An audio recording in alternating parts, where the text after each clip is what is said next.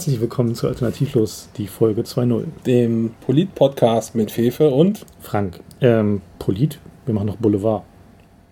Ist das nicht dasselbe heutzutage? Ja, wahrscheinlich ist es dasselbe, aber ich glaube, Ich man meine, man muss Wolf, ja, Merkel. Ja, stimmt. Jetzt mit Wolf in seinem, äh, wo ist der gerade im Urlaub? In dem, äh, in dem Mallorca-Domizil von diesen, von einem von diesen Finanzfuzis. Und der bezahlt angeblich sogar Geld dafür. ist großartig. Gut, aber Wolf ist heute nicht unser Thema. Nee, Wolf ist heute nicht unser Thema.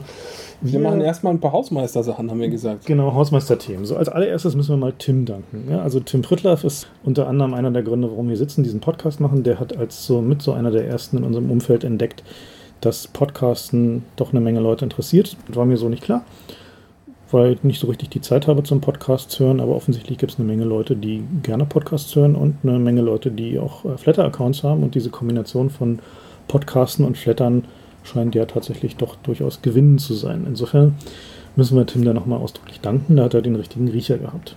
Im Übrigen ist ja jetzt Podcast sozusagen in die Browser eingebaut. Stimmt, Damit genau. ist die Schwelle deutlich gesunken. Früher brauchte man einen Beratungsnerd, der einem das eingerichtet hat. Die Ja. Zeiten sind also, mit, größtenteils vorbei. also mit iTunes ging es schon immer ganz komfortabel. genau, wir sind jetzt auch auf iTunes, auf iTunes unterwegs. Äh, Fefe dementiert jegliche Schuld daran. Ich kann nichts dafür, genau. Das war alles Franks Schuld. Ja, ich bin schuld. Aber wer es in iTunes klicken möchte, kann auf iTunes äh, nach Alternativlos suchen und findet uns da auch. Äh, ansonsten ist der Link auf der Seite alternativlos.org auch gut verborgen im unteren äh, rechten Drittel oder sowas zu finden, wo Fefe ihn als Osterei versteckt hat. Ja, Flatter hat äh, erstaunlich gut funktioniert, muss man sagen. Ich glaube, wir sind jetzt so Platz 8 oder sowas der All-Time äh, Flatter-Charts. Wir sind gespannt auf die Endabrechnung für diesen Monat, wie viel da so rumgekommen ist, ob es vielleicht für irgendwie ein Eis reicht oder für irgendwie tolles Recording-Equipment, werden wir sehen. Man Wir haben übrigens an den Mikrofon-Settings ein bisschen getweakt und da ist äh, vielleicht immer noch ja, also zusätzlicher Spielraum. Das müssen wir noch ausforschen. Genau, wir basteln da immer noch so ein bisschen dran rum, wie, wie jetzt genau die Mikrofoneinstellungen sind. Wir sitzen heute im Übrigen im Chaos Computer Club Berlin im Keller. Also wenn ihr irgendwelche Geräusche hört von lachenden oder hackenden Menschen, dann äh, sind das ja die anderen Bewohner des Clubs, die hier so ihren freitäglichen Beschäftigungen nachgehen, nicht weiter davon irritieren lassen. Spontane Freudenausbrüche. Genau. Flatter ähm, hatte ich vorher ein bisschen mit meinem Blog experimentiert. Äh, war so, naja, so. Und bei Alternativlos funktioniert es irgendwie doch äh, erstaunlich gut. Da haben wir interessanterweise, was mir vorher nicht so ganz klar war, festgestellt, dass Flatter ja doch eine sehr deutsche Angelegenheit ist. Also von den Top 10, also den Alltime Flatter Top 10, wenn man oben mal den Sprachfilter ausschaltet, dann äh, sind, glaube ich, äh, 8 von 10 oder sowas sind irgendwie deutschsprachig oder 9 von 10. Das heißt also, momentan scheint Flatter eine sehr deutschlastige Angelegenheit zu sein. Offensichtlich ist es in anderen Ländern noch nicht so angekommen.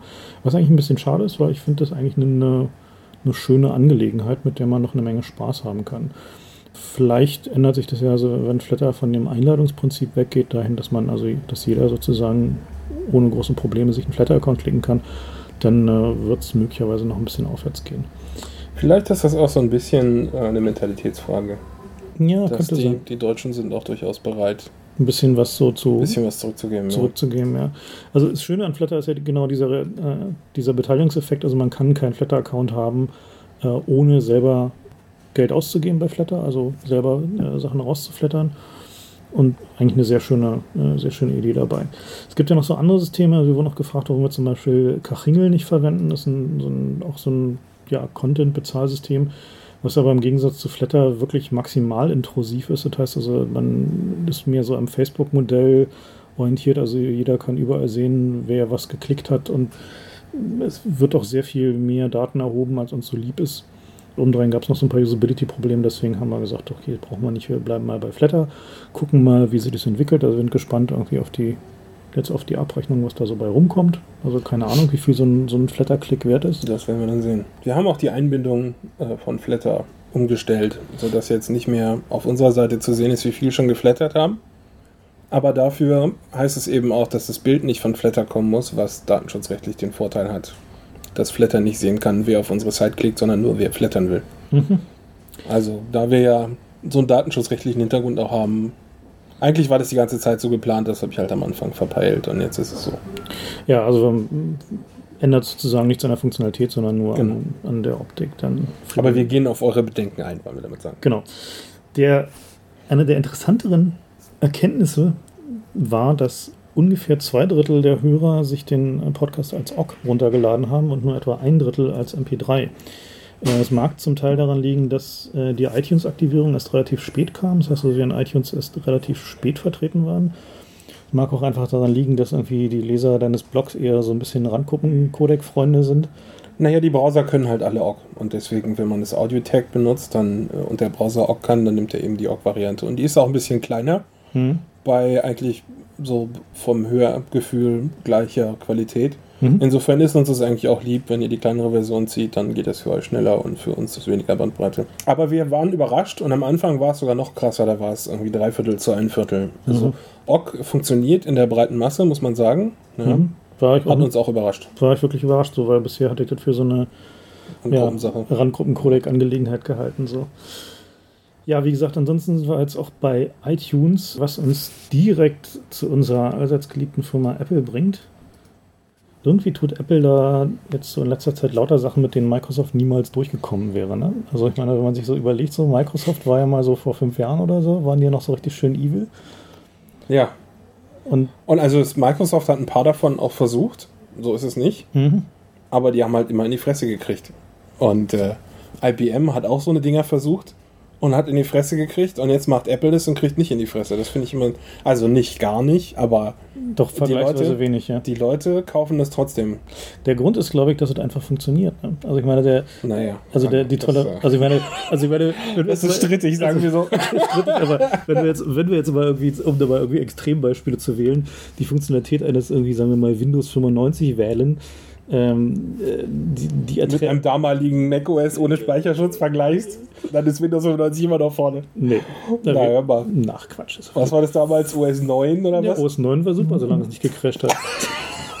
Hat dir nur eine Bombe angezeigt. Hey, nicht ko direkt gekrascht. kooperatives Multitasking war damals fast State of the Art. Nur fünf Jahre zu spät. Super.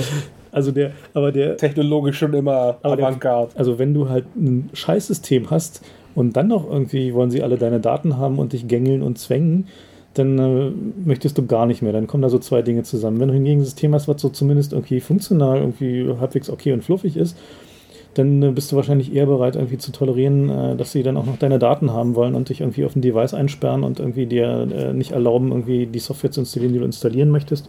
Äh, und was sonst noch für Sachen sich Apple da gerade irgendwie so äh, ausgedacht hat. Also ich glaube ja fast, dass es ähm, unter den Apple-Leuten weniger Datenschutzbewusstsein generell gibt.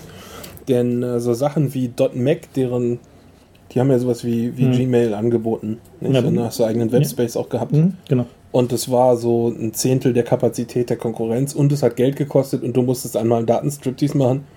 Also, dass sowas überhaupt äh, Dafür war es halt, es war halt nur ein Klick. Also es war tatsächlich. Ja, ja, genau. Aber ich meine, ja, hm. also das ist einfach eine Abwägung, die an der Stelle nur, wenn Mhm. Datenschutz nicht so auf deinem Radar ist, Na, de facto ist dasselbe, ausgehen kann. dasselbe was, was Google jetzt macht, wenn du jetzt zum Beispiel so ein Android-Phone kaufst.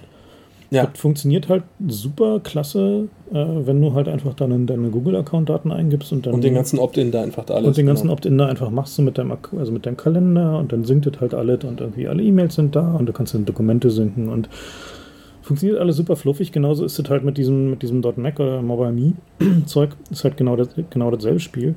Und interessant ist ja, dass aber offensichtlich Apple da einfach die Sitten verdirbt, ne? weil die, also äh, Microsoft macht ja jetzt genau dasselbe mit dem. Microsoft hat es auch schon länger versucht, glaube ich. Also dieses Live-Zeug, was die da seit ein paar Jahren pushen. Das habe ich mir nie angeguckt. Nein, aber das ist Hm. auch sowas. Also die haben, äh, die haben sogar jetzt ihr, ihr Office nach Web portiert. Das ist zwar irgendwie eine, eine abgespeckte Version, aber also die, die sind auch richtig bereit, quasi da, wo sie ihre Kerneinnahmen herholen, das ins Web zu tun, nur damit die Leute quasi auf ihre Plattform Mhm. springen. Und das deutlich schon so, dass Microsoft sieht, dass da quasi die Zukunft vom Internet hingeht. Ja, sonst die Hm. machen äh, den Großteil ihrer Einnahmen mit Windows und Office und da das ist eigentlich nicht einzusehen, warum, man sie jetzt Office verschenken sollte. eigene sozusagen. Fleisch schneiden sozusagen. Genau, aber dass sie es tun, ist eigentlich nur damit zu erklären, dass sie quasi die demonstrieren wollen, ähm, dass man auch mit anderen Systemen mit ihnen interagieren kann. Und Ja. das sieht Apple ja nicht so, ne? Also Apple hat kein Problem, dir zu sagen, hier iTunes gibt's halt für Windows und Linux scheißen wir drauf. Das hätte man ja auch alles browserbasiert machen können mit offenen Standards. Na gut, ich meine, iTunes ist nun selbst, selbst in, in den Augen von hartgesottenen Mac-Fanboys ist iTunes irgendwie die schwerende, eitrige Wunde. Oh, echt? Ich dachte, das ist der. Wieso, haben, wieso supporten wir das dann? Naja, weil es halt, weil es halt irgendwie gerade funktioniert mit den, äh, mit den Podcasts. Aha. Das ist halt der einfachste Weg, irgendwie auf dein, auf dein iPod einen Podcast drauf zu bekommen. So, so. Aber tatsächlich ist diese Software eine große, schwerende gelbe Wunde. Es ist halt irgendwie nicht, nicht schön so, die ist halt langsam. Wenn du da viele Files reintust, dann macht es merkwürdige Dinge.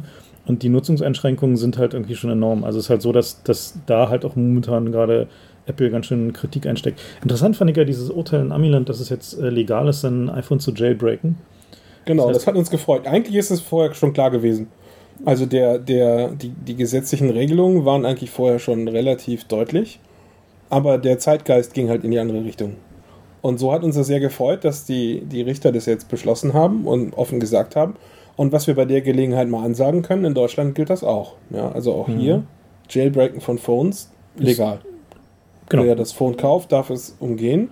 Man darf sogar Software reverse engineeren in Deutschland. Für, zum Um Zweck Sachen- der Kompatibilität. Genau. Genau, das heißt, wenn man möchte, dass die Daten mit einem anderen Gerät zusammenarbeiten, was ja normalerweise auch der Hintergrund von sowas ist, Hm. das ist explizit erlaubt in Deutschland. Ja. Und interessant ist ja, was das jetzt für die anderen Hersteller bedeutet, weil sowohl Microsoft mit den neuen äh, Windows Phone 7 hat ja so einen ähnlichen Ansatz, irgendwie alles zuzunageln. Die Android-Devices, die man so normal kaufen kann, jetzt nachdem Google das Nexus One platt gemacht hat, weil das einzige Device war, wo man halt Root drauf hatte, ohne sich äh, ohne aufzubeißen. Also das heißt, diese, diesen Trend, den Apple da gesetzt hat, halt also die Telefone, die High-End-Telefone als Closed System zu machen, wo man keine Kontrolle drüber hat und wo man selber zwar das Telefon kaufen darf, aber wem es halt gehört, nämlich dem Hersteller de facto, äh, da, dass man da keine, keinen keinen Einfluss drauf hat, das könnte mit diesem Urteil jetzt auch ein bisschen im allgemeinen Bewusstsein kippen. Und das ist ja genau der Punkt, nämlich genau die Frage, welches, was denn die allgemeine Ansicht zu diesem Thema? So, und solange die Leute halt der Meinung sind, dass das schon okay ist, dass sie sich da ein Telefon kaufen, das gehört eigentlich aber Apple oder Google und nicht ihnen, was jetzt also die tatsächliche Ownership der Software angeht, wird sich da auch wenig ändern. Aber wenn es jetzt losgeht, zum Beispiel, dass die, äh, das Jailbreaking legal wird, dann ändert sich das. Das ist ja ein Problem, was genau so eigentlich auf alle möglichen Bereiche des Lebens zutrifft. Also die Frage stellt sich auch zum Beispiel bei den Bahngleisen. Die haben wir finanziert. Gehören die uns eigentlich oder darf der Staat es jetzt an die Bahn verschenken? Mhm. Das ist ja eigentlich im übertragenen Sinne dieselbe Problematik. Oder äh, mit dem Internet. Net Neutrality ist ja auch im Grunde dieselbe Problematik. Wir haben Ja. hier ein Internet gebaut und bezahlt und dürfen jetzt die Leute da quasi das kaputt machen, um mehr Profit zu machen. Mhm. Ja, gehört mir das Internet, was ich mit aufgebaut und bezahlt habe, oder gehört das irgendwelchen Konzernen? Und das ist eine Sache, die wir als, als Netzbewohner und natürlich auch wir als CCC ähm, auf die Agenda setzen müssen. Das hängt an uns. Also nicht nur Net Neutrality, sondern auch Device Neutrality. Genau, gehören unsere Devices uns oder gehören die Vodafone oder T-Mobile? Oder Google oder Apple. Oder wem auch ja, immer. Genau. Ja. Ich denke mal, das ist ein Thema, was uns noch die nächste Zeit beschäftigen wird. Ja.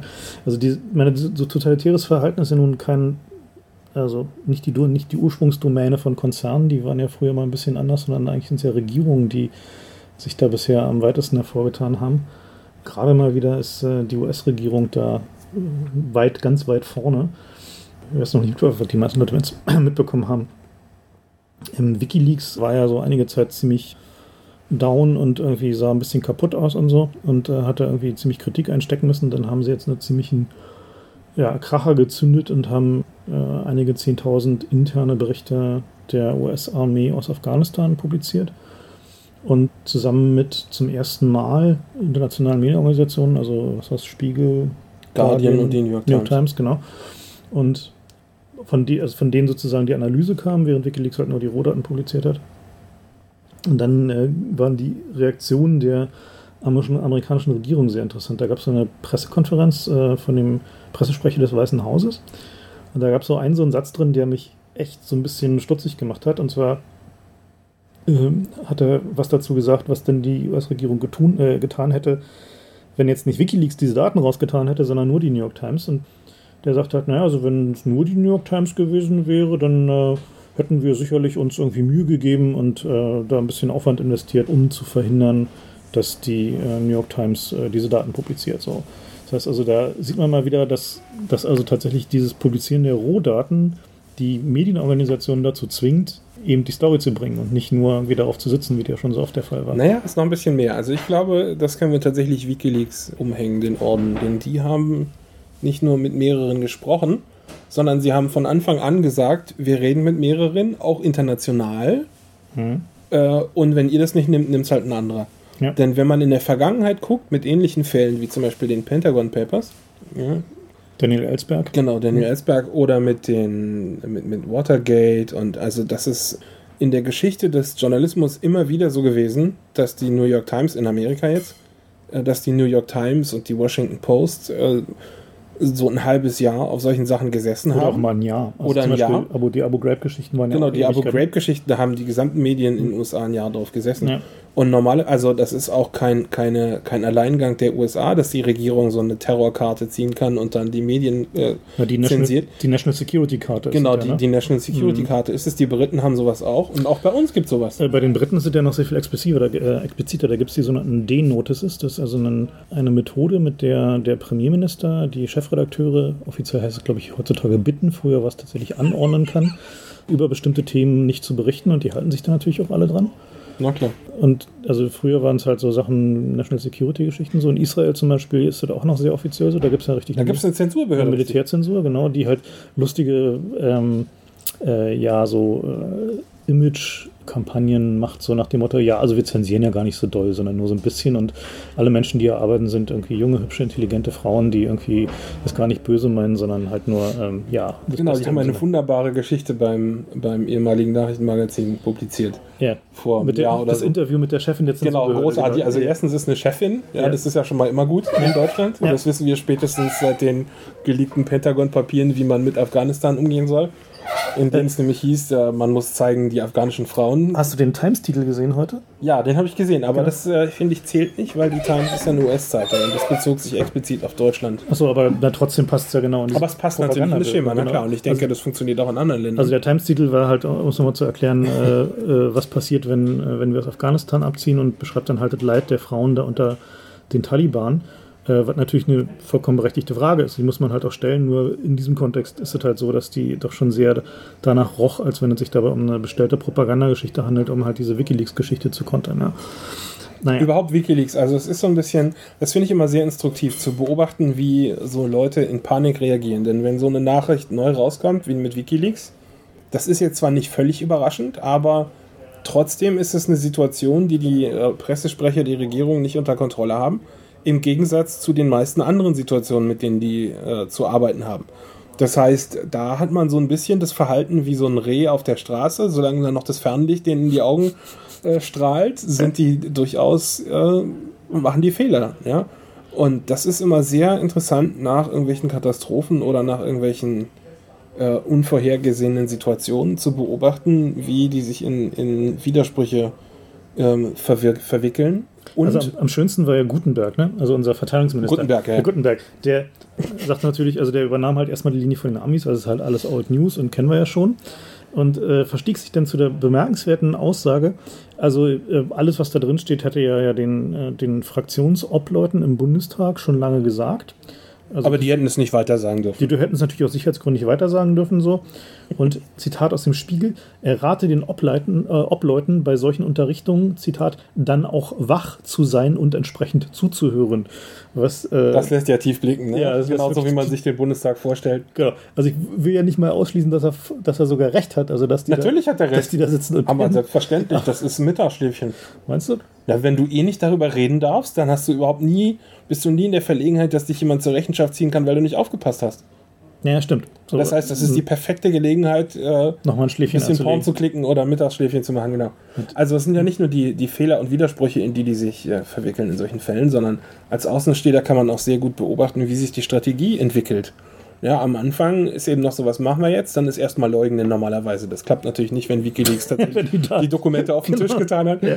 Aber da kommen dann so Sachen wie, naja, das wussten wir doch alles schon. Genau, Ja, also alles Old News war der. Das die- war der erste Spruch. erste- Oh, das kennen wir ersten- alle schon. Genau, die zweite Linie ist jetzt irgendwie, ähm, äh, Wikileaks hat ja Blut an den Händen. Genau, das ist besonders apart, So. weil es von den Leuten kommt, die beruflich äh, die Aufgabe haben, Leute umzubringen. Ja. Ja, wenn also Soldaten anderen, einem, dem Betreiber einer Webseite vorwirft, er habe Blut an den Händen, da äh, ja. weiß ich dann auch nicht mehr, was man da noch groß kommentieren soll. Also das ist irgendwie also die, ähm, selbstzerlegend.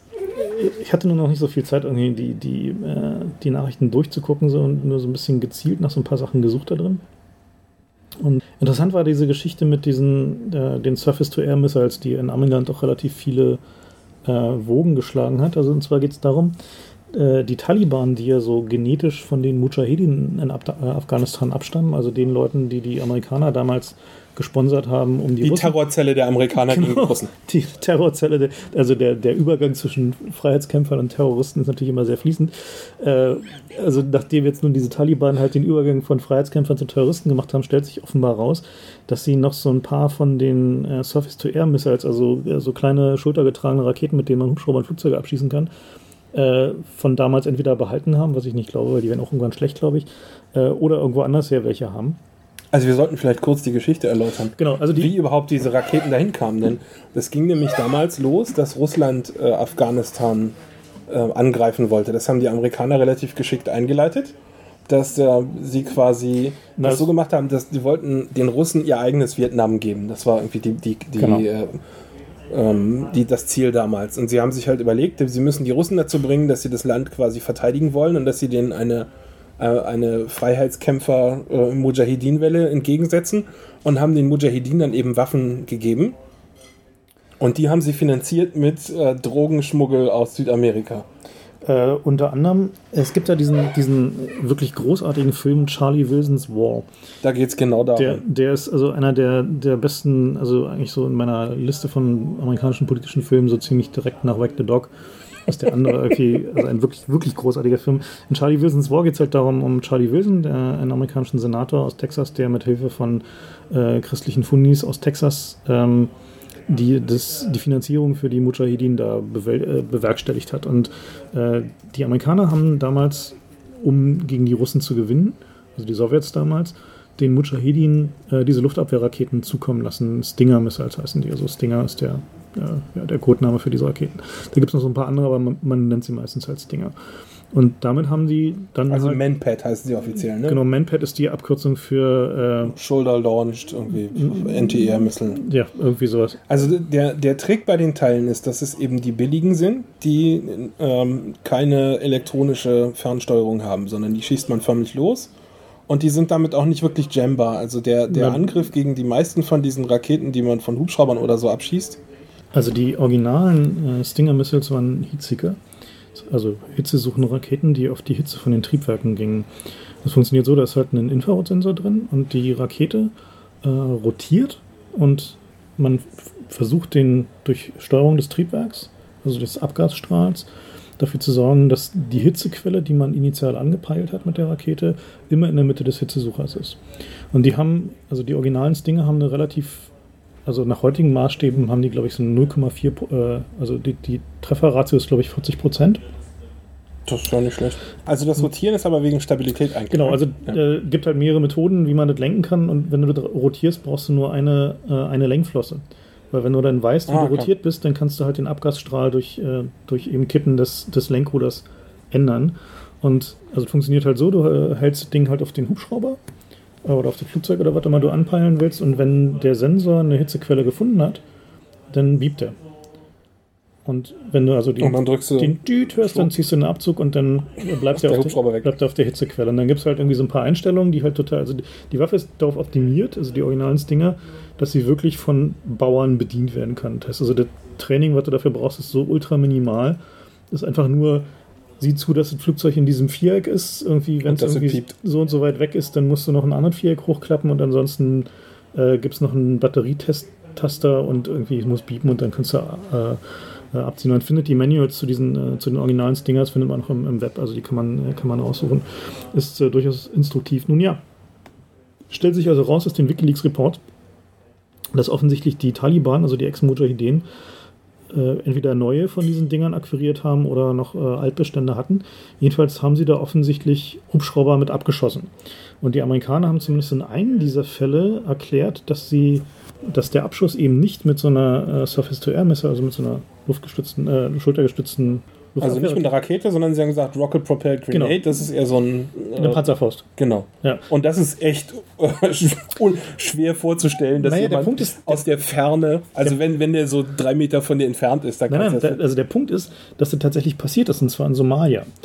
Und zwar die, dieser Film Black Hawk Down, also das Buch dazu ist eigentlich ist besser als der Film, äh, da ist genau das passiert. Was die da getan haben, ist, die, die haben in der Innenstadt da gewartet, bis ein Hubschrauber über so einer, über so einer kleinen Alley stand und dann von unten halt mit der, mit der Panzerfaust drauf geschossen. Und basierend darauf, dass alle das wussten, dass das geht, haben wenn auch, es gemacht. auch extrem unwahrscheinlich ist, aber alle haben es in Black Hawk Down gesehen, dass es funktioniert, haben die Amis gesagt, ach naja, dann behaupten wir halt einfach, es ist eine RPG, weil dann äh, haben wir da weniger Stress und müssen nicht dem Kongress erklären, wieso jetzt die Mujahedin, äh, die Taliban plötzlich schon wieder Stinger-Missiles oder ähnliches Zeug haben. Ja. Also es gab äh, vor ein paar Jahren aus Afghanistan einen großartigen Bericht, äh, wo es darum ging, dass sie, also das ist ja, ist zwar mit Drogengeldern bezahlt worden, aber es gab trotzdem Accounting darüber natürlich. Und den Amerikanern ist halt aufgefallen, dass die da viel mehr von den Stingern reinliefern mussten, als dann tatsächlich benutzt wurden. Und äh, als sie nachgeforscht haben, äh, ist dann halt rausgekommen, dass es über drei, vier Mittelsmänner ging, halt die Warlords in der Region. Und die haben von allen einkommenden Waffenlieferungen erstmal die Hälfte irgendwo vergraben für harte Zeiten. Und das heißt, das gesamte Land ist quasi ist äh, voller geheimer Okay. Waffencaches. Und dementsprechend sind auch alle, alle Ansagen von wegen, wir müssen die Grenzen zumachen, damit da nicht mehr Waffen reinkommen, völlig lächerlich. Ja? Also äh, Afghanistan zu entwaffnen kann man vergessen. Lustigerweise haben die Amerikaner Probleme mit dem Nachschub, gar nicht mal an den Waffen, sondern an Munition. Also da gab es die großartige Story 2006, dass die Amerikaner für ihre Armee äh, keine, keine Gewehrmunition mehr hatten und nachbestellen mussten. Und ähm, weil die, die Zufahrtsrouten alle selbst umkämpft waren, also Irak, Iran war ein bisschen schwierig und auch die andere Richtung Pakistan ist ja auch nicht gerade ein ruhiges Gebiet. Da haben sie sich an die Russen gewandt. Und da gibt es halt diesen Bericht von dem, dem zuständigen russischen äh, Waffenschieber-Diplomaten, der lachend vom Stuhl gefallen sein soll, als er das gehört hat, weil er dachte, das ist ein Witz, dass die für 400 Millionen äh, Munition von ihnen kaufen wollen. Also das ist historisch gesehen alles eine wunderbare Ironie, von der es sich wirklich lohnt, da mal ein bisschen hinterher zu lesen, weil das ist echt äh, sehr Ja. erheiternd. Na, spannend ist ja, dass die ja, Bestandteil des, des großen Deals, den die Russen gerade offen mit den Amerikanern machen, ja unter anderem ist, dass sie die Logistik durch äh, Russland durchmachen können. Also dass sie halt die, das russische Eisenbahnnetz benutzen können, um da ihre Logistikprobleme zu lösen, weil ihnen Pakistan da so nachher noch um die Ohren fliegt. Und, äh, Und da geht es auch um Öl übrigens. Ne? Es geht nicht nur um, äh, geht um eine Ölpipeline. Und Russland hat, hat auch Interesse daran, sich in Ölpipelines in der Gegend einzukaufen. aber ich glaube, Ölpipelines müssen wir nochmal eine gesonderte. Da haben wir nochmal eine gesonderte Sache zu. Also Genau. die gesamte Gegend ist äh, sehr interessant und es gab auch die Theorie, also Verschwörungstheorie will ich mal sagen, dass der Afghanistan-Krieg überhaupt nur losgetreten wurde, weil sie da eine Pipeline bauen wollten.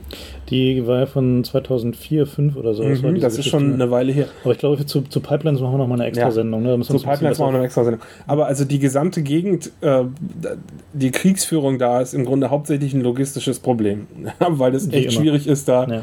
Nachschub herzuholen. Also noch so eine andere Geschichte, die mir an diesen, diesen Wikileaks-Nachrichten aufgefallen ist, sind die Unmengen von Incidents, wo ihnen Drohnen runtergefallen sind. Also sie haben ja immer gesagt, okay, mit den Drohnen können wir halt irgendwie sehr viel mehr Coverage erzielen. Heißt also, wir haben halt eine viel mehr Möglichkeiten, halt da irgendwas in der Luft zu haben, was zumindest beobachtet oder im Zweifel halt Bomben schmeißt. Und in der in den Nachrichten, wenn man da halt äh, sucht nach den Typenbezeichnungen von so den gängigen Drohnen, findet man eine ganze Menge, wo die runtergefallen sind. Und jedes Mal, wenn die runterfallen, dann müssen die halt müssen die eingesammelt werden. eingesammelt oder vernichtet werden. Und wenn die halt in echt äh, schwierigem Gebiet runterfallen, wo diese Amis sonst halt nicht so viel äh, Abdeckung haben an Truppen, dann müssen, Was ja auch die Idee ist von den Drohnen. Genau müssen da sie willst da sie halt, hinschicken. Dann müssen sie da halt Special Forces hinschicken, um die, die Dinger einzusammeln oder beziehungsweise zu sprengen. Äh, Oder halt, wenn es überhaupt gar nicht anders geht, sie halt irgendwie äh, bombardieren zu lassen. So. Mir fällt gerade diese Geschichte ein, als die Bundeswehr in Afghanistan eine Drohne einsetzen wollte. Erinnerst du dich? Diese Luna, ja. Hm? Sie haben eine Drohne, nee, das war eine, eine gekaufte israelische Drohne. Achso, hm? Die haben sie da eingeflogen und die ist ihnen auf dem Flugplatz mit, mit einer Herkules-Maschine kollidiert und war total schaden. Also das war immer wieder so ein, Das war mal wieder so eine Aktion, so die Bundeswehr. Ja, zum Bundeswehr, Super. zum Bundeswehr habe ich noch gar nicht geguckt, wie viel da in den Nachrichten drin ist. Ich hatte mir nur irgendwie die Meldung zu dem, Ja, Ku- die zu stehen dem, immer als ISF davor und nicht so direkt als Bundeswehr. Äh, The Germans. zu dem Kundus-Inzident, den hatte ich mir irgendwie nur kurz angeguckt. Äh, Und die Meldung war aber wieder mal völlig nichtssagend. Aber die, naja, also die, die Sache mit den Drohnen ist ja so ein universelles Phänomen. Die deutsche Polizei will ja auch äh, gerne Drohnen haben. Ne? Alle wollen sie Drohnen haben. Aber ich meine, man muss sich auch fragen, ähm, ist das nicht die Idee, warum man Drohnen einsetzt? Weil es besser ist, wenn die da runterkommen, als wenn die gleich eine F-16 abstürzen? Naja, also es gibt mehrere, mehrere Gründe für Drohnen. Der wichtigste ist, dass sie sehr viel länger in der Luft bleiben können. Also ein Pilot muss halt irgendwann pinkeln. Es gibt zwar irgendwie, äh, Die werden ferngesteuert aus Nevada, habe ich gelesen. ja, viele von denen werden das über, ist echt der Hammer, muss über, man sich mal vorstellen. über einen Satelliten allein ferngesteuert. was die Latenz da ist, ja. Na, du, du fliegst die ja nicht, sondern du setzt den ja. Du äh, setzt ein paar Waypoints, genau. setzt Aber, Waypoints also im Grunde finde ich das schon echt unglaublich. Also so technologisch Mhm. gesehen, dass du aus, aus äh, Nevada, aus irgendeinem äh, Data Center da eine Drohne über Afghanistan steuerst Mhm. Ja. und da den Live-Feed kriegst. Und zwar nicht, nicht ganz wenige, sondern richtig viele so. Und also wieso die Polizei halt Drohnen haben will, ist, dass die Flugstunden sehr viel billiger sind, weil die Dinger sind halt sehr klein im Vergleich zu normalen Flugzeugen oder gar zu Hubschrauber. Also ein Hubschrauber kostet ja ein Höllengeld pro Flugstunde. Und die deutsche Polizei zum Beispiel hat halt häufiger tatsächlich äh, Hubschrauber nur oben, um da zu filmen. Ne? Also um halt einfach da ein Bild von oben zu haben. Und die wollen Aber das ist schon eine andere Drohnenklasse auch. Also die setzen eher so diese Quadcopter ein, ne? Ja, die haben jetzt diese Quadcopter, für die anderen kriegen sie halt irgendwie auch keine Genehmigung. Also das Problem ist halt mit diesen Drohnen, die, die kann man halt nicht zuverlässig in die normale, in das normale Airspace-Management einbinden. Also den kann man halt, es gibt halt keine Regeln, keine sinnvollen Standards dafür, wie man dafür sorgt, dass die halt jetzt nicht in andere Flugzeuge ranfliegen und dass man den Piloten erreicht oder wie auch immer. Na, man könnte die Höhe limitieren, ne? Das versuchen sie halt, also diese Quadrocopter zum Beispiel, die können dürfen halt nur bis 300 Meter fliegen, was und ab da fängt halt der regulierte Airspace an. Ne? Genau, das ist dann so Naja. wie, wie Drachen steigen. Also man sollte vielleicht sagen, die Drogen, die da, nee, die Drogen, die Drohnen, die in Afghanistan fliegen, die sehen schon eher wie richtige Flugzeuge aus. Also zwar ohne Innenraum, aber von der Länge Oh, die- her, die die, fliegen sind schon durchaus groß. Die, die fliegen auch ganz klein. Also es gibt ja diese, äh, diese Raven zum Beispiel oder noch kleiner, die sind so mehr oder minder wie Modellflugzeuge. hießen denn diese israelischen Teile nochmal? Die heißen Reaper, die großen. Genau. Hm.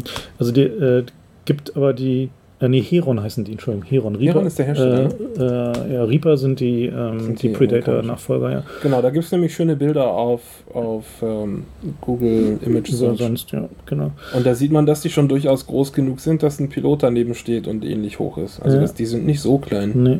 Na, die britische Polizei will ja genau sowas, die hat ja israelische Drohnen äh, gekauft und Was war das eigentlich, was die Schweizer eingesetzt haben gegen ihre Kiffer? Äh, ich glaube, die Schweizer haben diese, diese kleinen Hubschrauber oder nee, die Schweizer haben eine eigene Drohne. Die haben auch äh, so mittelgroße Flugzeugdrohnen, also die so ein bisschen kleiner als ein Cessna sind. Naja, und die, aber mein gut, die deutsche Polizei und ihre Videotechnik ist natürlich immer so ein, so ein Thema, gerade äh, wo der, die anlasslose Videoüberwachung auf Demonstrationen illegalisiert. Also die äh, Illegalisiert. illegalisiert, genau genau, muss man illegalisiert. Richtig. Ja. Also die, wir hatten es ja zuletzt bei dieser Freiheit statt Angst äh, Demo-Geschichte, dass wir da immer wieder gesehen haben, dass wenn die den gefilmt haben, dann haben sie immer schön gleich wieder weggeguckt, wenn irgendwie äh, um Polizeigewalt ging. Also die Vermutung haben wir ja schon länger gehabt, aber bei der Freiheit statt Angst Demo haben wir es halt gesehen. Ja, da haben wir halt diesen Incident gehabt, Mhm. ähm, als ein paar Polizisten einen, einen Demonstranten zusammengeschlagen haben und den gab es halt aus, äh, weiß nicht, zehn Winkeln, davon acht äh, von Passanten Mhm. und zwei von der Polizei und die haben genau weggeguckt, wenn es gerade darum ging, den zu verhauen. Ja.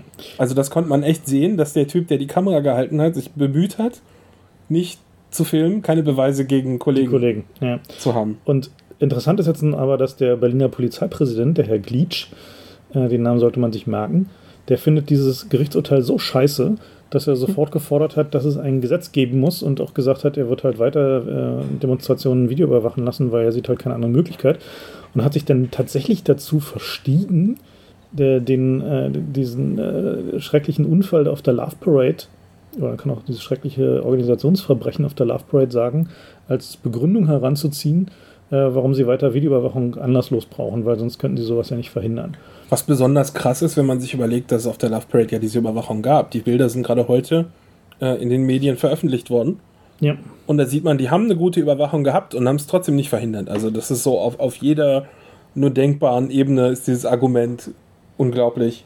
diese Love Parade-Geschichte, ich habe ja irgendwie da eine Weile nichts zu geschrieben, weil der, weil ich halt irgendwie, naja, ich fand es irgendwie ganz schön schrecklich und aber als dann das äh, Innenministerium NRW den äh, diese Bilder und die Karten publiziert hat, da fiel mir dann aber auch nichts mehr zu ein. Hast du doch was geschrieben? Äh, ja, ich habe hab im Blog ein bisschen was dazu geschrieben, weil die, die haben ja tatsächlich die Menschenströme da gegenläufig durch, äh, durchgeschickt. Ne? Das ging, glaube ich, auch nicht anders, weil das der einzige. Eine, ja, da geht eine fette Auto, das ist eine fette Autobahn daneben. Ja, die wollten sie halt nicht. Die wollten sie halt nicht machen, weil sie ihnen zu teuer war, eine Rampe zu bauen. Die Autobahn war gesperrt zu der Zeit.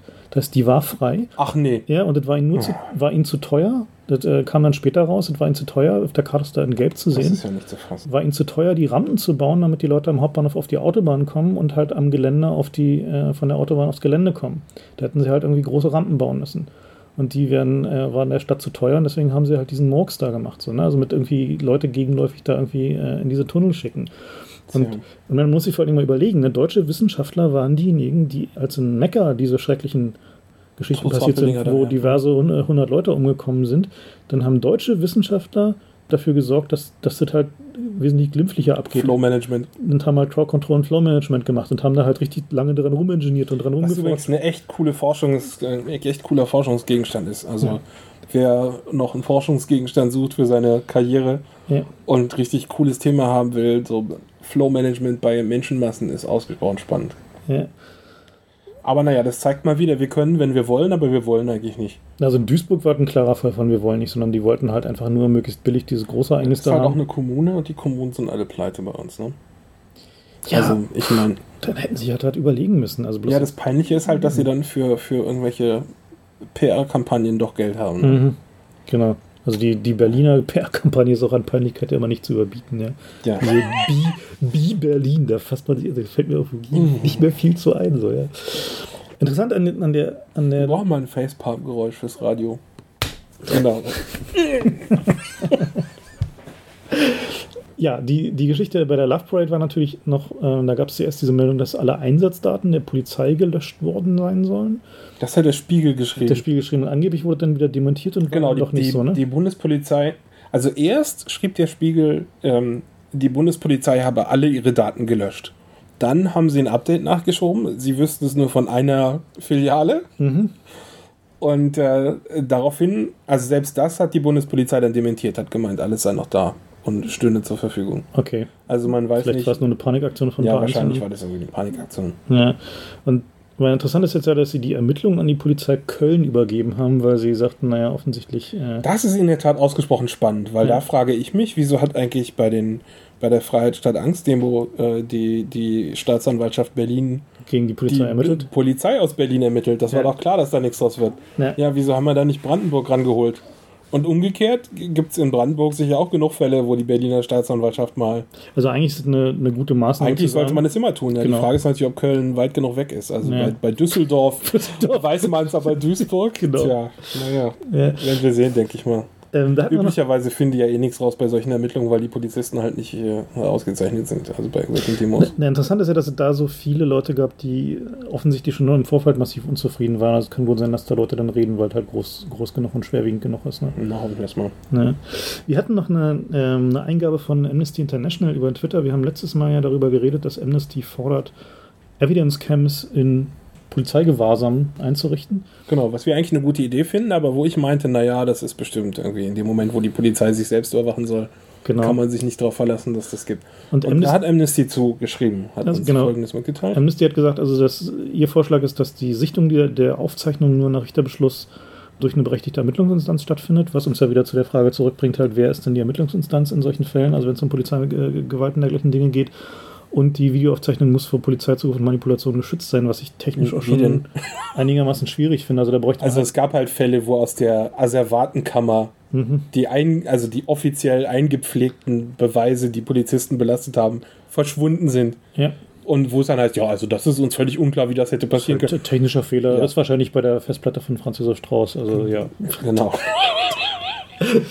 genau. Also, gut, also wie technisch sicherzustellen, ist, ist doch eine sehr interessante Frage. Also gut, das ist natürlich einfach fordern kann man es schon mal. Ne? Also ich meine, es ist ja so, dass es, es gibt ja durchaus technische Mittel und Wege. Also zum Beispiel hat ja die Atomenergiebehörde hat ja in, äh, in Kernkraftwerken und anderen Installationen haben die ja geschützte Kameras, äh, die zumindest äh, ein bisschen schwieriger zu manipulieren sind. Also wahrscheinlich ist es für einen äh, Nationalstaat, der seine Atombombe bauen will, halt auch nicht so ein großes Problem, diese Kameras irgendwie zu manipulieren, aber sie haben sich da schon echt Mühe gegeben, diese das vor allem verplombt und macht einen verschlüsselten Strom, ne? Oder ja, was ist da genau? und irgendwie mit irgendwie Detection, ob dann Spiegel, Spiegel davor ist und irgendwie so. Oh, echt? Wie, und, wie erkennt man das denn? Beheizt, ich weiß nicht die Details nicht, aber sie machen halt irgendwie echt eine Menge Fu. Also die Dinger sind auch nicht billig und die Kameras sind auch eher un unförmig groß. So, also es ist halt schon so, dass die. Das ja spannend. Die trinkt man, nicht so richtig weg.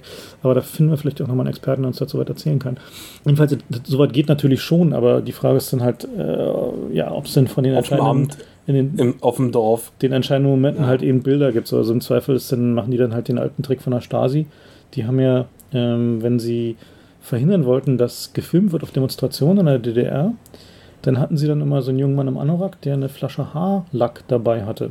Also durchsichtigen Haarlack und hat dann im Vorbeigehen kurz auf die Linse von der Kamera gemacht. Und also dann ist es unscharf, ne? Oder was passiert dann? Na, die, der, man sieht dann halt nichts mehr, es ist nur noch die, Hellig, die Helligkeit zu sehen.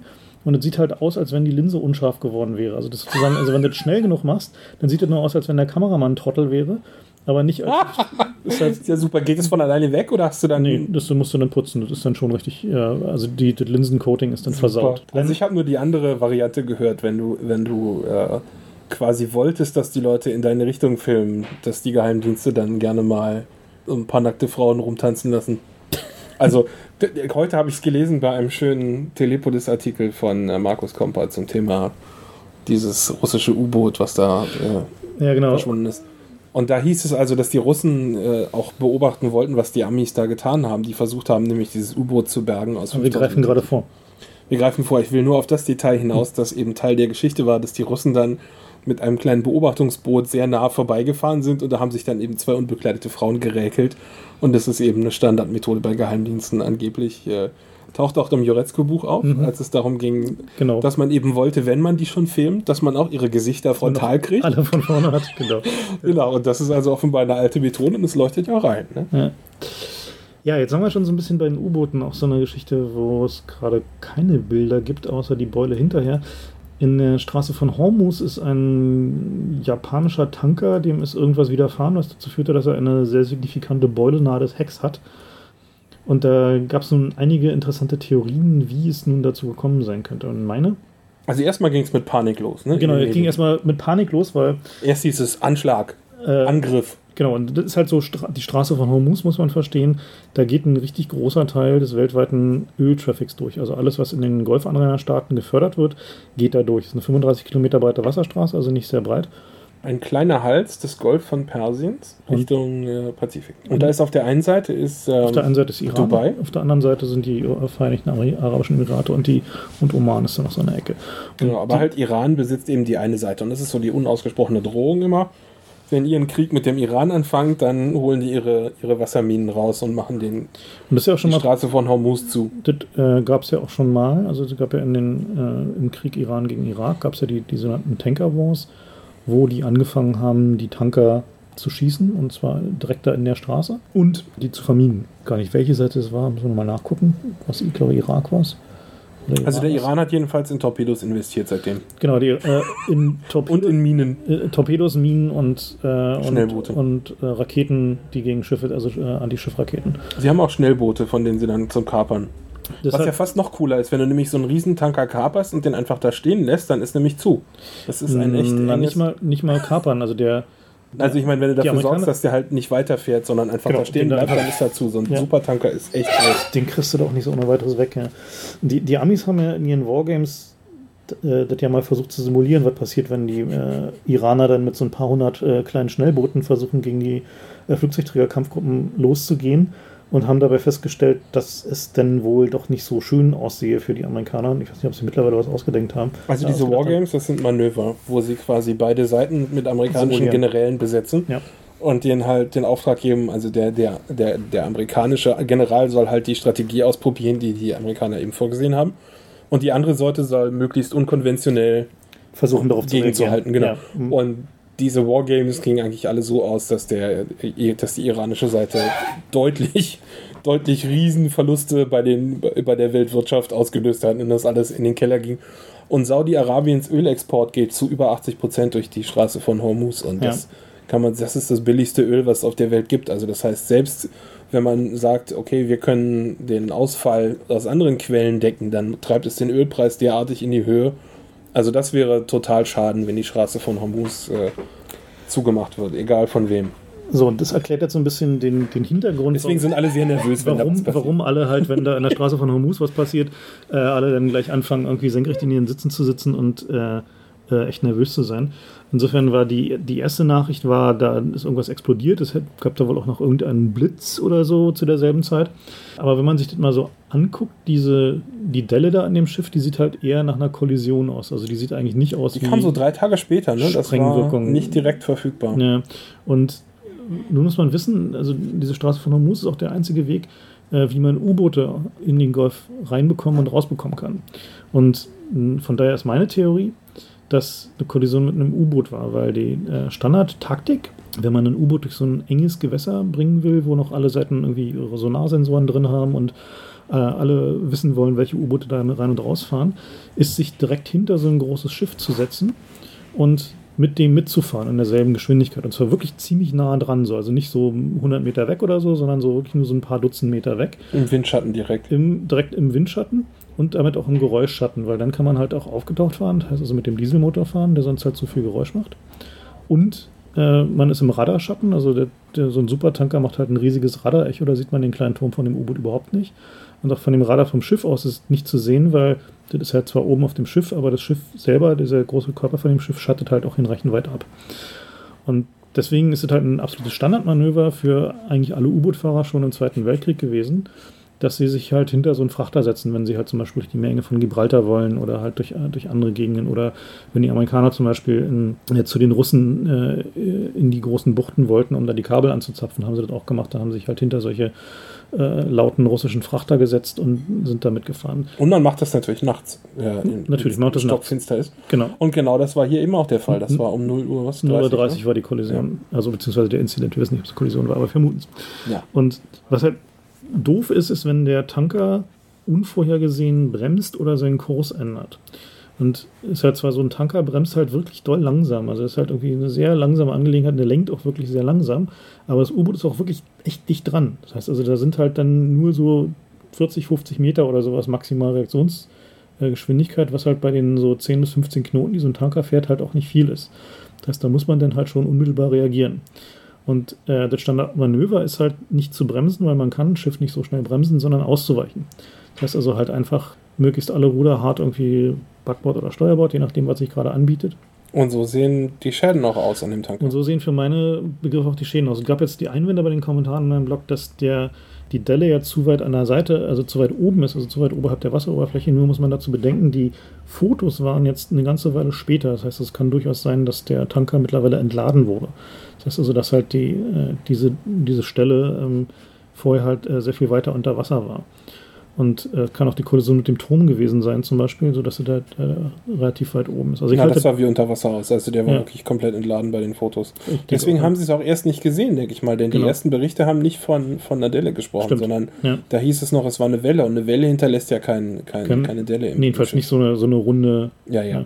Also das war die, die zweite Erklärung. Erst hieß es ein Angriff, dann hieß es, es war eine Tsunami-Welle, die von einem Erdbeben ausgelöst wurde. Ein, die großartigsten Erklärungen. Ja, was aber nur ein 3,4 auf der Richterskala gemacht hat. Also das wäre irgendwie... Das wäre irgendwie so ein kleines... Ja, so. Ja. so.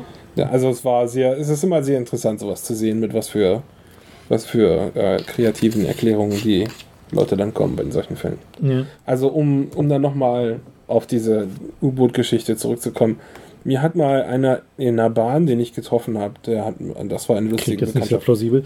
Nein, also der, ich war halt, äh, fuhr mit der Bahn aus, äh, über die Strecke von Hannover nach Berlin und äh, saß dann neben einem Typ und wir kamen ins Gespräch und der erzählte mir halt, dass er äh, für die NATO im Kalten Krieg äh, in Dänemark gesessen hat und dass die da akustisch äh, quasi das Meer abgehört haben. Fehmarn. Mhm. Genau, und dass die äh, also hören wollten, quasi, wenn die Russen da mit ihren U-Booten ausliefern. Mhm. Und er hat mir also die lustigsten Sachen erzählt. Und eine Sache war eben genau, dass die das mit den U-Booten so gemacht haben. Die haben halt nicht ein U-Boot auslaufen lassen, sondern die haben so einen Konvoi auslaufen lassen mit ein paar alten Dieselfrachtern und ein, zwei alten Diesel-U-Booten, eins vorne, eins hinten. Und aber so richtig laute, so mit kaputtem Motor noch, da hörst du dann akustisch, hörst du so, und da kannst du halt zehn U-Boote daneben haben, hörst nichts. Also das war schon immer quasi die Methode. Das heißt, sie hatten so Geräuschfrachter, die sich Genau, die haben- gezüchtet das war die haben, Methode, dass, die, genau, das dass war die möglichst noisy auch sind. möglichst nicht repariert, damit es schön laut war. Der hat überhaupt ganz lustige Sachen erzählt, der Typ. Also eine andere Geschichte, die er erzählt hat, das passt jetzt gar nicht, aber ich erzähle die trotzdem, war, dass die, die beiden Abhördienste sich natürlich auch gekannt haben und dass sie sich zu Weihnachten immer auf den gegenseitigen verschlüsselten Kanälen Grüße geschickt haben, in dem Zweifel des jeweils anderen. Ich weiß nicht, ob da was dran ist, aber ich finde das eine sehr schöne Geschichte. In dem Cypher des jeweils anderen ist Genau, aber schon das ist irgendwie. cool. Das hat schon Stil, ja, kann man nicht viel sagen. ist nicht so schlecht. Also wir haben auch mal nachgeguckt äh, und wenn man bei Wikipedia zur Straße von Hormuz guckt, in der englischen Wikipedia gibt es da eine, eine Historie von Kollisionen von US-U-Booten mit Frachtern, äh, mit, mit Tankern. Und da gab es schon drei in den letzten Jahren. Und, und einer war auch tatsächlich mit einem japanischen. Genau, und da, Insofern ist das schon sehr... und da, war, da, da war das Untersuchungsergebnis extrem geil. Und zwar, also ich kann nicht beurteilen, ob es stimmt, aber und zwar haben sie äh, irgendeinen äh, hydrodynamischen Effekt festgestellt, der dazu geführt hätte, dass das U-Boot von dem darüber hinwegfahrenden Tanker nach oben gesaugt worden sei. Was ich. Keine Ahnung, vielleicht kann irgendjemand mal was dazu sagen, der Ahnung Oh, von, von Hydrodynamik hat, aber ähm, ja, also angeblich sei dieses U-Boot nach oben gesaugt worden und deswegen in diesen Tanker reingefahren. Äh, wahrscheinlich war es auch dieses Mal irgendwie ein Wetterballon, der das Die Leuchten haben einfach Venus- verkackt, das ist die, die einfache Erklärung, sagt Occam's Razor. Es, gab hier, es gibt immer wieder solche U-Boot-Unfälle. Ich sammle Ja. die auch so ein bisschen. U-Boot-Unfälle Also es gab zuhauf, zum ja. Beispiel einen, einen japanischen Trawler, der in seinem Netz dann ein amerikanisches U-Boot gefangen hat im Pazifik, wo man auch denken sollte, der Pazifik ist eigentlich groß genug. Genau. Oder, oder es gab eine Kollision zwischen einem französischen und einem englischen Atom-U-Boot. Die war auch großartig, weil der groß- Atlantik ist auch groß genug. Der Atlantik ist auch groß genug eigentlich. Mhm. Aber da sieht man mal, dass die halt beide auch durchaus auf, auf Stealth achten bei ihren U-Booten. Ja? Mhm. Und zwar so gut, dass sie die auch selber nicht decken können. ja. Das ist schon, oder die sind einfach äh, inkompetent, was ja die mir persönlich immer liebste Erklärung ist. ja, ich weiß nicht, also ich meine, so, also, Man weiß es nicht. also ich, ich glaube, so richtig outright inkompetent würde ich den, glaube ich, nicht unterstellen. Also ein U-Boot ist halt wirklich teuer und die Ja, wir reden ja, von den Franzosen. Entschuldigung, Entschuldigung. Ja, eine ein interessantes Buch, eine Buchempfehlung dazu zum Thema äh, U-Boot-Fahrer ist das Buch äh, Blind Man's Bluff. Das äh, erzählt die Story der USS Swordfish, was ein äh, Spionage-U-Boot der Amerikaner gewesen ist, mit denen sie dann halt da in die äh, Buchten bei den Russen reingefahren sind und da Unterwasser Cable-Taps gemacht haben. Das heißt also, die Unterwasser-Telefonleitungen der Russen angezapft haben.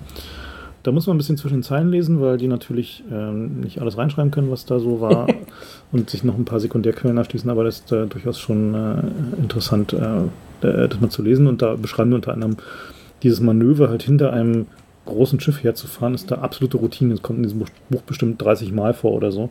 Das ist halt nicht, nicht irgendwas, was die nur selten machen. Ne? Das Und da ging es halt um eine, um eine Militärbasis, ne? Auf einer, auf einer Halbinsel bei Kamtschatka. Nee, was war das? und äh, ist eine der Geschichten, so, wo sie halt einen, äh, so ein Kabel angezapft haben, um halt. Äh, Was ich ja sehr krass finde, dass die Russen, also die haben offenbar gedacht, wenn das ist weit genug weg und unwichtig genug, dass man da nicht verschlüsseln muss. Also das ist ein sehr interessanter, sehr interessanter Themenkomplex und da interessieren wir uns auch beide für und suchen immer, was da gibt. Also die, die interessante Frage ist ja noch, wer könnte denn dann noch so rumfahren? So, und da kommt natürlich als äh, einer der äh, interessanten Verdächtigen natürlich die Israelis. Die haben ja einige U-Boote, die sie von Deutschland gesch also quasi geschenkt bekommen haben, mit, also die mit deutscher Brennstoffzellentechnologie funktionieren. Das ist Argument dagegen, dass, dass die Israelis es gewesen sein könnten, die müssten sich eigentlich nicht hinter so einen Frachter hängen, weil mit der Brennstoffzellentechnologie ist es halt so, dass die so leise sind, dass sie vermutlich von den Sonars nicht ohne weiteres erfasst werden können. Und die sind auch relativ klein, die U-Boote, deswegen wäre es generell schwierig. Aber man weiß es nicht. Die Mhm. Straße von Hormuz ist eben sehr klein. ist sehr eng Das heißt, da sieht man Mhm. schon auch, ja, also, Also ich das finde das nicht stichhaltig. Naja. Vor allem, weil die Israelis auch im Mai angesagt haben, Ende Mai, dass sie dass da sie da ihre drei Boote hinstellen ja. und damit ein, ein Nuclear Deterrent, also die Drohung eines Atomschlages gegen den Iran haben, ein Zweitschlag. Genau, Zweitschlag ist das richtige Stichwort hier. Also man muss halt verstehen, die, ähm, Israel ist ein sehr kleines Land und wenn die davon ausgehen müssen, dass der Iran Atomwaffen hat, dann können sie nicht davon ausgehen, dass irgendwas, was sie in Israel auf ihrem eigenen Territorium an Raketen haben, ähm, einen iranischen Erstschlag überleben würde. Deswegen haben sie offensichtlich, so zumindest die, die Quellen, die wir so gefunden haben, die U-Boote, die wir, äh, Deutschland ihnen geschenkt hat, die haben so Torpedoschächte, aus denen man Marschflugkörper abschießen kann und die haben halt einen relativ großen Durchmesser, 935 Millimeter. Und die haben sich Marschflugkörper gebaut, also atomfähige Marschflugkörper, die genau in diese Schächte reinpassen, so die Berichte. Und was sie damit haben, ist eine Möglichkeit, Atomwaffen, also den Iran mit Atomwaffen zu bedrohen, die der Iran nicht ohne weiteres vernichten kann, weil er nicht weiß, wo sie sind. Das ist halt der, der Begriff Zweitschlagskapazität, also sozusagen der nächste logische Schritt in der, in der Abschreckungslogik. Der Iran ist groß genug, die können schon immer irgendwo Sachen verstecken, die Israelis im Zweifel nicht finden. Israel kann das halt nicht, deswegen halt diese, äh, diese U-Boot-Nummer. Aber selbst wenn sie es könnten, ja. Genau. Also allein die Drohung, dass du deinen Teheran platt machst, reicht eigentlich. Ja. Und ich meine, es ist eh nicht sehr wahrscheinlich, dass der Iran äh, Israel nuklear angreifen will. Die wollen halt selber mit, mit Zweitschlag drohen können. Ja, denk, Aber ist egal, aus Israels Sicht ist es durchaus sinnvoll, genau. da eine Zweitschlagsdrohung am Start zu haben. Hm. Daher würde das schon passen. So, aber naja, ich denke, wir werden sehen, weil Nachrichten über, über U-Boote, die in die Reparatur kommen, landen erstaunlich häufig in der normalen Presse. Wenn es die Israelis waren, wenn wir es nicht hören, da gibt es Militärzensur. Ja, aber also ja. es gibt ja es gibt ja so Hobbyisten, die äh, Satelliten tracken und es gibt auch Hobbyisten, die Flugzeuge tracken und, und es gibt auch Lobbyisten, die, die genau. U-Boote genau. spotten und deswegen also das ist durchaus eine, eine, Restwahrscheinlichkeit, dass wir davon hören werden, wem jetzt ein U-Boot äh, spontan in die Reparatur musste. Also diese, diese Atomraketenbewaffneten U-Boote sind natürlich immer ein äh, sehr interessantes Thema, weil es also eine, so eine Kristallisation dieses gesamten Kriegskontrollproblems ist. Ne? Also man hat da halt irgendwie so eine relativ kleine Mannschaft, die auf einem relativ kleinen Schiff ist, und zwar lange, Monate, über Monate hinweg, mit Atomwaffen und die zumindest im Prinzip die Möglichkeit hat, diese Atomwaffen auch einzusetzen. Und, und allein auf so einem Schiff zu sein, was ja ein sehr enger Raum ist, mhm. ist schon gefährlich. Ja, und deswegen, also deswegen suchen sie die Leute da schon ziemlich sorgfältig aus. Aber es gibt natürlich immer diese Geschichten über ja, Rogue Submarines. Und eine der interessanteren Geschichten dazu ist, also eine der, der Theorien, ist ja die Geschichte über dieses äh, russische U-Boot, was da so 1500 Kilometer vor Hawaii gesunken war.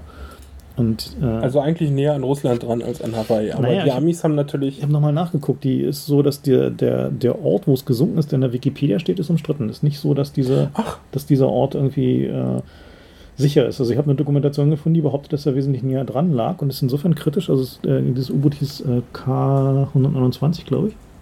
Die, äh, die Geschichte ist die, dass dieses U-Boot äh, ist gesunken. Und die Amerikaner haben auf ihren Satellitenaufnahmen, äh, beziehungsweise mit den äh, Early Warning Satelliten, mit denen sie Raketenstarts detektieren konnten, schon damals auf der Basis von Infrarotsignaturen, haben sie an der Stelle, wo das U-Boot gesunken ist, einen kleinen Blip gesehen. Das heißt also, da ist irgendwas explodiert, was mit, mit den Frequenzen, auf denen sie aufgepasst haben, also sprich für Raketenstarts, irgendwie zu tun hatte. Und der. Das könnte auch der Reaktor-Meltdown gewesen sein, oder? Ähm, naja, Kriegst du so einen Unterwasserstart überhaupt mit, außer die Rakete? Sobald die, na, sobald die Rakete naja, über Wasser ist, aber, aber die, die, Wasser nee, die mussten damals noch über Wasser starten. Das waren kein Unterwasserstartfähige. Ach so, hm. Oder nur knapp getaucht oder so was. Das war in den 60er Jahren, ne? das genau. ist schon echt lange her. Das ist schon ziemlich lange her. Ja. So, die Geschichte ist halt interessant, also die ist auch ähm, relativ ausführlich, gibt es da so Dokumentationen. Und so eine, eine der interessanteren äh, Theorien ist halt dieses Buch äh, Red Star Rogue in dem die Theorie ausgebreitet wird, dass da der Unterseebootkapitän oder eine Gruppe von Leuten auf diesem U-Boot versucht hat, einen Angriff auf äh, Pearl Harbor, also einen Nuklearangriff auf Pearl Harbor, auf Hawaii, zu starten und zwar mit einer äh, Rakete. Eigenmächtig. Eigenmächtig, genau. Eigenmächtig oder halt mit Wissen von irgendwie, keine Ahnung, irgendwelchen Leuten in, in, in der sowjetischen Führung. Die interessante Idee dabei ist zu sagen, also man könne doch dann diese, diesen Angriff den Chinesen in die Schuhe schieben.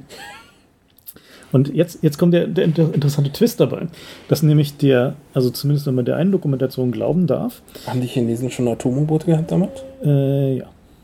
Damals, echt? Äh, also die hatten zumindest äh, hatten sie U-Boote, von denen darf man davon ausgehen, dass sie möglicherweise in der Lage wären, nuklear. Und zwar unklar genug, dass. Genau, außerdem ja. hatten, sie, hatten sie schon ballistische Raketen, also das wäre auch so. Ja, okay. Und der, der Twist, der jetzt in der, dieser Dokumentation kam, war, dass offensichtlich das Uran, was sie hinterher gefunden haben in dem Ölfleck bei dem Atom-U-Boot, was von der wahrscheinlich beim Abschluss explodierten Rakete stammt, die, also die äh, Isotopensignatur von chinesischem Uran aufwies. Foot. Das heißt also, die haben sich also, also, das klingt ja krass. Also, wenn diese Geschichte stimmt, dann haben sie sich offensichtlich die, soweit die Mühe gegeben, halt dafür zu sorgen, dass es ja. wirklich aussieht wie eine chinesische Atomwaffe. Das wäre natürlich elegant, wenn du so als, als Genau. russischer Premier die Chinesen loswerden willst, dann äh, sparst du dir natürlich viel Stress, wenn Genau. es die Amis machen. Also würde halt irgendwie so in diese, diese Geschichte reinpassen. So. Also es gibt natürlich Leute, die meinen, das ist alles Bullshit und äh, das sei irgendwie weiter weg gewesen, passt alles hinten und vorne nicht. Wie gesagt, ich finde die Theorie natürlich viel hübscher. Und, Super. und die Amis haben ja dann mit irgendwie äh, dieser Gloma Explorer äh, dieses äh, Schiff geborgen, also dieses U-Boot. Das ist eine großartige Räuberpistole. Den Link werden wir diesmal dazu tun. Da Können wir nur empfehlen, dass ihr euch das mal schön durchlest, denn das ist echt äh, hervorragend. Also die Gloma Explorer ist extra für den Zweck gebaut worden. Es gab ein Vorgängerschiff. Und, Das hieß irgendwie Challenger, Gloma Challenger. Und sie haben- das war aber nicht groß genug. Und auch die Gloma Explorer war nicht lang genug, um das komplette U-Boot zu beinhalten. Also die, das war ein Spezialschiff, was sie gebaut haben mit einem mit einer Spezialkralle. Ich meine, das ist rein logistisch, ist das unglaublich, wenn man sich überlegt, so ein U-Boot wiegt ja auch äh, ein bisschen was. Mhm. Und man muss äh, 5000 Meter tief überhaupt erstmal reichen. Und dann muss man genug Kraft aufwenden, um das hochzuziehen. Also das ist schon von sich aus echt unglaublich. So, und jetzt ist es halt so, dass die Russen natürlich wussten, ihr U-Boot ist gesunken. Aber sie wussten Wussten wohl nicht nicht wo. genau wo. Sie wussten nicht, wo. Denn die Amis haben zwar so ein Sonargrid gehabt auf dem, auf dem Meeresboden und Mhm. wussten daher, wo das gesunken ist. Und die Russen ahnten schon, was die Amis machen wollen, als sie mit dem großen Forschungsschiff kamen. Die offizielle Legende war, dass sie Manganknollen, Großartig, genau, Mangan. Manganknollen auf dem, auf dem Meeresgrund äh, untersuchen wollen. Was übrigens tatsächlich äh, gemacht wird, wissenschaftlich. Ja? Mhm. Ähm, Die wollten, also die Geschichte war, sie wollten sie fördern. Ne? Also weil der, der Typ, den sie sich engagiert haben, um dieses Boot zu bauen, Howard Hughes, äh, war halt so einer von den richtig durchgeknallten Milliardären in Amiland, der halt viele Sachen für die Amerikaner gemacht hat. Und der hat diese Geschichte wohl gemacht, äh, um seine, sein äh, Steuerhinterziehungsverfahren loszuwerden. Äh, Also, also dieses, das Schiff hat vorher schon andere ähnliche Aufgaben gemacht. Die haben Probebohrungen in großer Tiefe gemacht, um damals die Theorie der tektonischen Platten zu beweisen. Also das war schon nicht völlig Mhm. abwegig, dass die Forschung machen würden. Aber Manganknollen, naja. Übrigens, Deutschland fördert auch gerade Manganknollen bei Australien, habe ich neulich irgendwo im Fernsehen gesehen. wir das dann- ist nicht völlig abwegig. haben wir da ein U-Boot verloren? Oder? Wahrscheinlich. Also äh, interessant ist ja dann, also die haben dann dieses U-Boot gehoben und dann haben sie da auch die, äh, die Leichen von den, äh, den sowjetischen Matrosen geborgen und haben die tatsächlich würdig bestattet und haben dann äh, 1993, also im Zuge der allgemeinen Entspannung, haben sie den, äh, der Sowjetunion dann ein Video äh, von dieser Zeremonie, wo sie halt da die Überreste, äh, die Überreste der sowjetischen Matrosen nochmal seebestatten übergeben und die, Die Schiffsglocke. und die Schiffsglocke, genau, ja, der Was CIA-Chef ja auch sehr nett ist. hat ihnen die, die Schiffsglocke wiedergegeben, ja. Ähm, insofern, das war, ja. Eine, Tja, also warum dieses U-Boot für die Amis so spannend war, war eben, sie wussten, dass da Atomraketen an Bord sind. Und ja, das Atom- war bekannt. und Atomtorpedos. Und Atomtorpedos. Und diese Raketen hatten eine Reichweite von 1200 äh, Kilometern, waren also auch durchaus. Das ist die bekannte Reichweite. Also es gibt auch noch Naja, Gerüchte, das, dass die, also mindestens. Das gibt heißt, also Gerüchte, dass sie noch weiter reichten. Was irgendwie interessant ist für diese Frage eben, ob sie Genau. halt irgendwie, also ob also die, die Amerikaner haben ansonsten äh, keinen Zugriff auf US, äh, auf, auf sowjetische Atombomben gehabt. Und das wäre quasi der erste große äh, Das war's. dann. Fall gewesen. Mhm. Und deswegen haben sie da also auch keine Kosten und Mühen gescheut Ja. und haben also dieses unglaubliche Boot gebaut. Ach, Ja. eine Sache noch. Äh, die schwedische U-Boot-Affäre habe ich hier noch, das, äh, wo wir gerade bei U-Booten waren. Die schwedische U-Boot Hast du davon nie gehört? Hm, Erzähl Das mal. ist eine großartige Sache. Also es ging nämlich damit los in den 80er Jahren, dass äh, das war quasi die Spätpanikphase des äh, Kalten Krieges. Und da sind dann plötzlich an den Küsten Schwedens äh, U-Boote gesichtet worden. Und die schwedische Presse sollte dann die Geschichte verbreiten, dass das die Russen seien, die einen Angriff planten. Und die Schweden haben unglaublich Panik geschoben. Und äh, später ist dann rausgekommen, dass die äh, U-Boote NATO-U-Boote waren, die das inszeniert haben, um äh, Olaf Palme abzusägen, der damals in Schweden Premier war und eine sehr neutralistische Politik gefahren hat. Der wollte also sich nicht festlegen, ob er jetzt pro oder gegen USA oder Russland ist. Und da haben sie also gedacht, da werden wir jetzt mal ein bisschen Panik schüren, von wegen äh, die Russen kommen. Tja, und das ist äh, eigentlich schon damals so ein bisschen klar geworden. Also es gibt inzwischen schöne Fernsehdokumentationen auch dazu. Und es gibt eine, eine längliche Wikipedia-Seite, die ich an der Stelle empfehlen kann. Aber es gibt auch schöne Fernsehdokumentationen, wo sie die Leute interviewen von damals. Und das sind auch also zivile Wissenschaftler, die meinten, das war damals schon ein bisschen komisch. Und so erzählen, was da gelaufen ist und wie sie dann plötzlich keinen Zugriff hatten auf irgendwelche Sachen.